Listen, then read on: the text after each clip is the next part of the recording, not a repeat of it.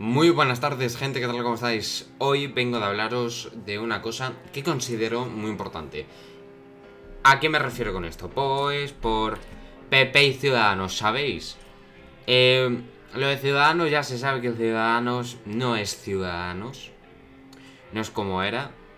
Y muchísima gente está dejando el partido. Y hay otros que ahora se han vuelto progres que siguen ahí. Como es el caso de mm, Inés Arrimadas, que antes, y lo repito, era una de las mejores. A mí Inés Arrimadas me ha encantado. Y Edmundo Val. Y Ignacio Aguado y esa gente. Bueno, pues ahora vamos a ver. ¿Quién está más muerto? ¿Casado o Ciudadanos? A ver, Casado yo creo que va a pasar a la historia pues como uno de los presidentes del Partido Popular ¿no? No digo de los peores, sino que Casado no sabe gestionar un partido, no, sabe liderar el propio PP. Fijaos, una cosa muy diferente era con Mariano Rajoy, que Rajoy era alto cargo del partido, que Pablo Casado, que era vicesecretario de comunicación. ¿Qué tiene que ver pasar a ser presidente siendo un alto cargo del partido? No lo sé qué cargo era Rajoy. A liderar el mismo Partido Popular siendo vicesecretario de comunicación. A ver, entiendo que el PP quiera, el PP actual quiera romper un poquito con el PP de antes, pero aquí está la pregunta. En la cúpula del Partido Popular, tanto como Aznar o Rajoy, bueno, más o menos cuando Rajoy venga, la cúpula del Partido Popular antigua había gente de los que están ahora. Es que de, verdad la cúpula antigua estaba formada por miembros de ahora. Mm, no lo veo lógico, de verdad. No lo veo lógico. Y luego encima que quieran romper con Bárcenas. Pero si Bárcenas contactó con el mismo Partido Popular cuando Casado ya era presidente. Es que de verdad, mm, Dios mío. Ahora nos vamos con otra cosa. Ahora nos vamos con, con Pablo Iglesias, venga. Porque es que yo sigo sin creérmelo, ¿eh? sigo sin creérmelo, que Pablo Iglesias se haya ido del gobierno. España le debe una a Isabel Díaz Ayuso. ¿Por qué digo que le debe una? Pues porque gracias a ellos Pablo Iglesias ha salido del gobierno. Como han dicho, que gracias a ellos le han sacado del gobierno. Pues no, no la han sacado. Pablo Iglesias se ha ido del gobierno solo para ser candidato en Madrid y resulta que puede que ni llegue a ser candidato en Madrid Pablo Iglesias. Yo, además, con lo de Yolanda Díaz, tío, yo es que, vamos, Yolanda Díaz como vicepresidenta del gobierno siendo ministra de Trabajo. El objetivo aquí es mantener a los de Podemos. Ese es el objetivo, mantener a los de Podemos. Yo... Me cuesta mucho creérmelo, gente, pero... Pedro Sánchez no va a destituir a ningún ministro de Podemos. Fijaos Ayuso, lo que hizo con los de Ciudadanos. Por lo de la moción de censura en Murcia. Ayuso echó a todos los de Ciudadanos, a todos. Y mm, Pedro Sánchez, mientras podemos hacer una cosa mala, en este caso en el de Ayuso, Ciudadanos hizo una cosa mala y los echó. En el de mm, Pedro Sánchez podemos hacer una cosa mala, por ejemplo, lo de la tarjeta del móvil de Dina Busselham, a la que Pablo Iglesias, pues claro, se sabe ya que robó. Y mm, Pedro Sánchez no dijo ni mu. ¿Qué hizo Pedro Sánchez? Pues apoyar al mismísimo Pablo Iglesias, vicepresidente segundo del gobierno de España hasta ayer. Dios mío. Comenzamos con los titulares. Ojo, me ha llegado una noticia de última hora que Yolanda Díaz pasará a ser la vicepresidenta tercera del gobierno. Me acaba de llegar esta noticia nada más hacer el monólogo. Es la primera noticia que tengo y el primer titular del que voy a hablar ahora, así que... Así es. Investigan a Ada Colau por dar ayudas de 3,4 millones a organizaciones afines. La Fiscalía ha abierto una investigación para esclarecer las subvenciones de la alcaldesa de Barcelona y otros miembros de su gobierno a diversas ONG. La DIL sostiene que las ayudas cumplen con la normativa. El juez del caso Neurona archiva la causa por sobresueltos en Podemos. El magistrado Juan José Escalonilla da carpetazo a las investigaciones sobre dos supuestos sobresueldos en Podemos y no aprecia delito. A pesar de este archivo se mantiene abierta la investigación sobre la contratación de la consultora. La demás sobre AstraZeneca. Los beneficios son mayores que los riesgos. La Agencia Europea del Medicamento está estudiando todos los trombos, casos de trombos, para dilucidar si se guardan relación con la vacuna. España ha suspendido su uso durante 15 días uniéndose a otros países europeos. La incidencia baja un punto y Sanidad ha registrado 141 fallecidos. Ha registrado el Ministerio de Darias 4.962 nuevos casos de COVID-19 y 141 fallecimientos más. El pasaporte de la Unión Europea va a ser gratuito y con un código. El certificado europeo de vacunación que será aprobado mañana permitirá que los países miembros acepten de manera bilateral otras vacunas. Se podrá expedir en formato digital o en papel y recogerá la vacunación o los resultados de pruebas médicas. Fallecen dos trabajadores al caer del séptimo piso de una obra en Zaragoza. El accidente laboral se ha producido cuando el andamio en el que se encontraban se ha precipitado contra el suelo. La policía investiga las causas del suceso que han tenido lugar en las obras de la Torre Nueva. Hombre detenido mm, por abusar de una niña de 11 años a la que conoció por internet. El hombre de 57 años está mm, acusado de consumir y distribuir pornografía infantil y abusar sexualmente de la menor a la que conocía a través de las redes sociales. Conectaba con los menores, con menores para mantener, hombre, claro están, relaciones sexuales. Es que yo esto lo siento mucho, pero yo no lo entiendo.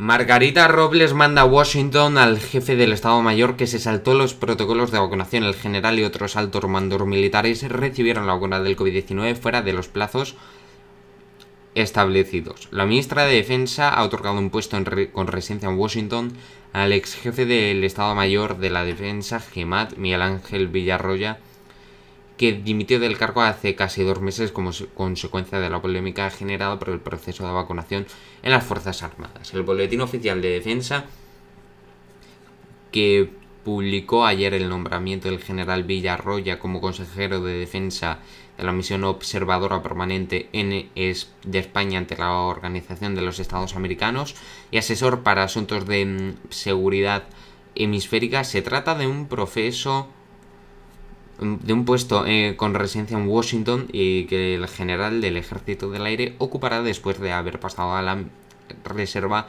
tras presentar a la ministra su cese como máximo jefe de la cúpula militar el pasado mes de enero.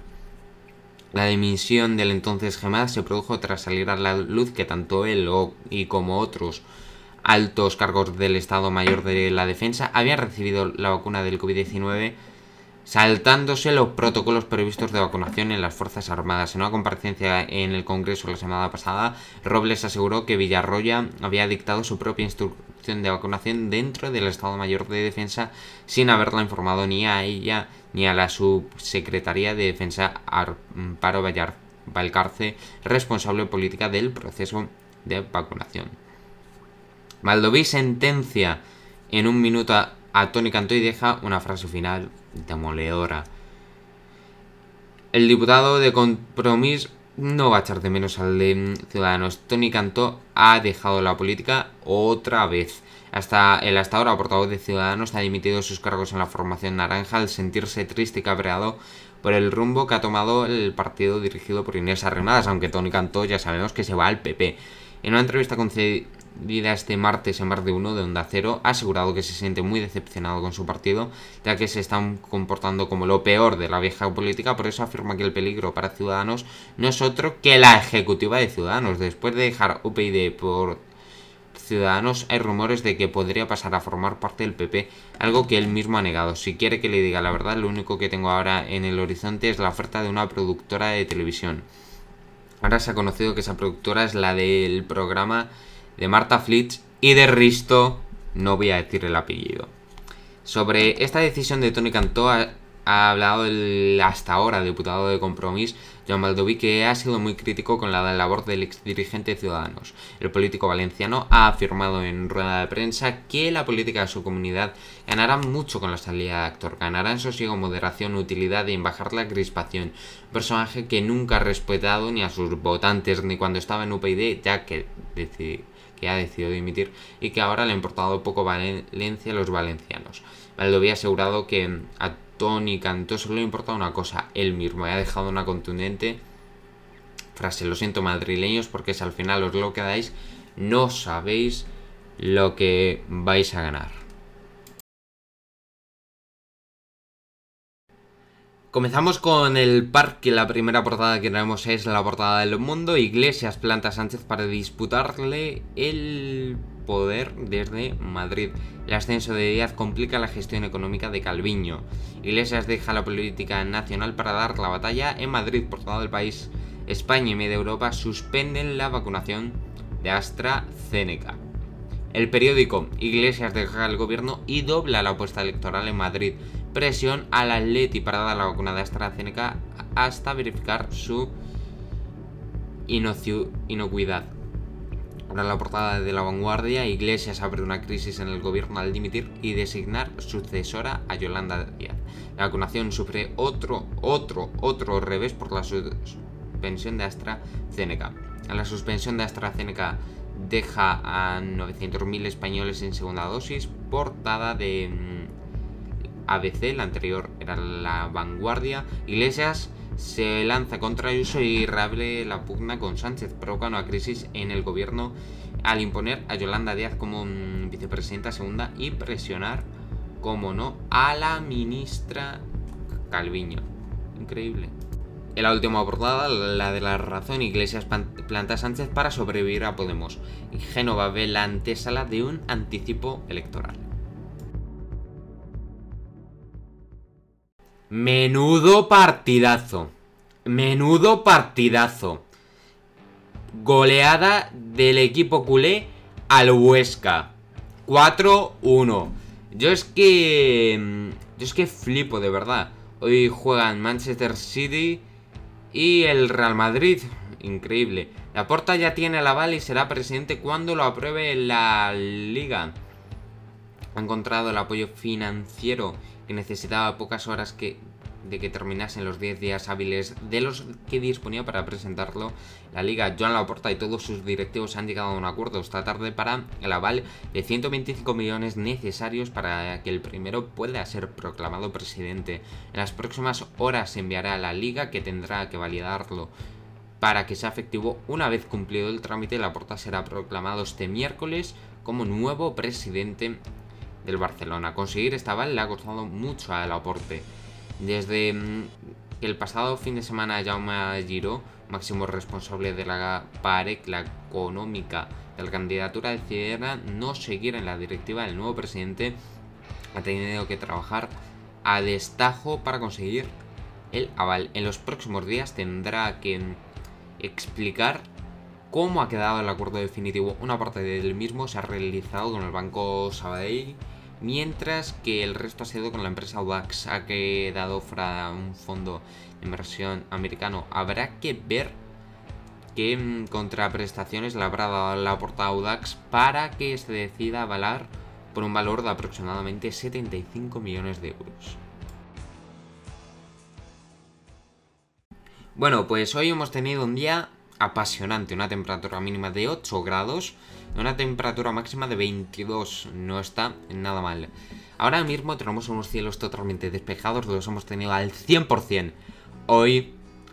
Y una temperatura actual de 16, o sea, no está nada mal. Mañana otro día prácticamente igual, sino que mm, por la mañana podemos ver alguna, alguna que otra nube. Y mm, vamos a tener una temperatura mínima de 6. La temperatura mínima o sea, la temperatura mínima baja. Últimas horas, pues para aprovechar el buen tiempazo. Tiempo de mayo, eh, tiempo de mayo. Ya me cuesta creerla a mí. Todavía estamos en el invierno. La primavera comienza en unos días. ¿Qué ganas tengo de que comience? Es mi estación favorita. La primavera. Pero el jueves llega la bajada. O sea, el jueves es cuando las temperaturas bajan. Nos quedamos en una temperatura mínima de 4, así va a mantener, y una máxima de 17. Unos cielos van a seguir soleados, aunque ya al atardecer se van a quedar más nubosos. El día del Padre, día de San José, suben las temperaturas máximas y los cielos pues van a estar un pelín más nublados. Bueno, pues así es como finaliza este programa, este podcast de hoy, en el que, bueno, me gustaría compartir con vosotros una historia de una persona, ¿no? Conoce a, otras dos personas, ¿no? Eh, con las que coincide un par de años en fútbol. Así que el protagonista, ¿vale? Eh, empezamos esta historia cuando el protagonista conoce a estos dos chicos y mm, porque coinciden en fútbol, ¿no? Estos dos chicos son nuevos, eh, proceden de un lugar nuevo. ¿Y qué pasa? Pues que el primer año desarrollarían una gran amistad entre los tres. Mm, bueno, los otros dos chicos ya, ya eran amigos. Así que pasa el primer año. El segundo año ya empiezan con los dos mal la relación con el primero iba de capa iba de mal en peor. No directamente mal, y con el segundo ya era mal. O sea, ya era un poco malo porque le habían hecho al segundo un lavado de cabeza. El primero le había dejado un poco, les había dejado a los dos de lado. Así que bueno, em, ¿qué pasa? Pues que em, del segundo también se cansa, pero con el segundo tendría como una mejor relación con el primero, ¿no? A pesar de que mm, ya había pasado de una gran amistad al odio mutuo, pues fijaos. Tanto que mm, sorprende una cosa porque mm, llega a tal punto en el que con el primero, el primero se tenía que ir del equipo porque le había fichado otro equipo bastante grande, otro equipo de ahí al lado, ¿vale? ¿Y qué pasa? Pues el último día que se hablan, eh, pues se tratan fatal, hay insultos, hay... Y no. Y el protagonista pues ya está harto de él y quiere cortar los lazos. Sigue en fútbol. Y el año siguiente no coincidirá con el primero, pero sí coincidirá con el segundo. Y el segundo, con el protagonista, retoman la relación, retoman la relación de amistad. Se resuelven sus diferencias. Aunque empezaron también la temporada mal, ¿eh? Empezaron mal, aunque un día de estos, em, nada más terminar el entrenamiento el vestuario, decidieron hablar ponerse de acuerdo y resolver las diferencias. Así que el protagonista pensó, ahora voy a intentar coincidir con el primero y hacer lo mismo. Va, coincide con el primero. Otra vez, intenta conectar con él. Pero es imposible, o sea, le dice hola al primero, pero el primero, el primer chico le ignora completamente, lo ignora. Ya como una relación tan mala que lo ignora hasta que uno de sus amigos, su mejor amigo, es amigo del primer chico. Y mm, el mejor amigo del protagonista le dice al chico todos los problemas y esto que quería resolverlo. El primer chico aceptó. Quedaron. Y aquello pasó, se resolvió y además y estos tres amigos se, re, se, se reconciliaron y llegarían a formar una banda musical porque los tres, ¿vale? El protagonista era el cantante, el primer chico, el cantante y guitarrista, el primer chico batería y el segundo bajo. Y aquella sería una banda increíble. Bueno, pues así es como acaba este podcast de hoy. Y ahora la canción del final es In the End de Linkin Park. Hasta mañana.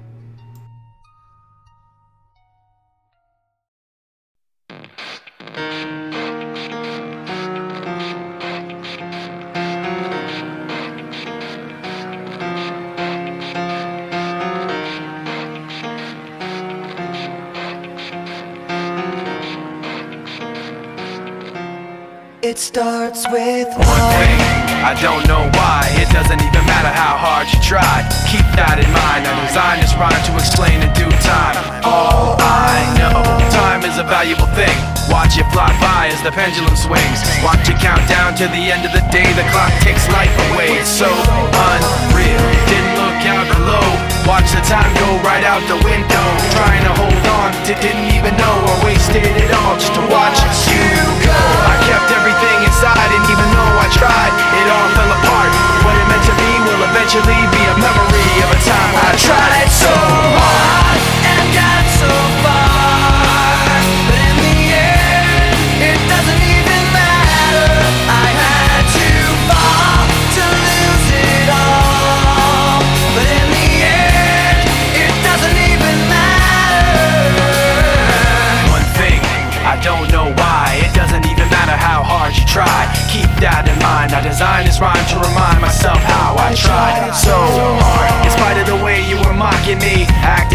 was part of your property. Remembering all the times you fought with me, I'm surprised it got so.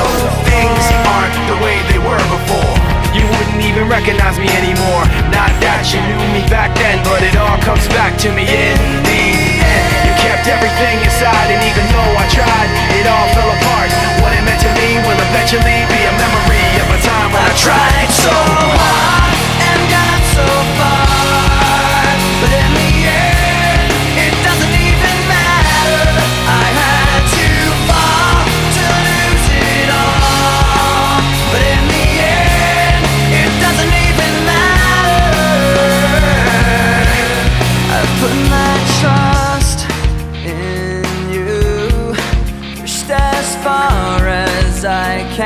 go.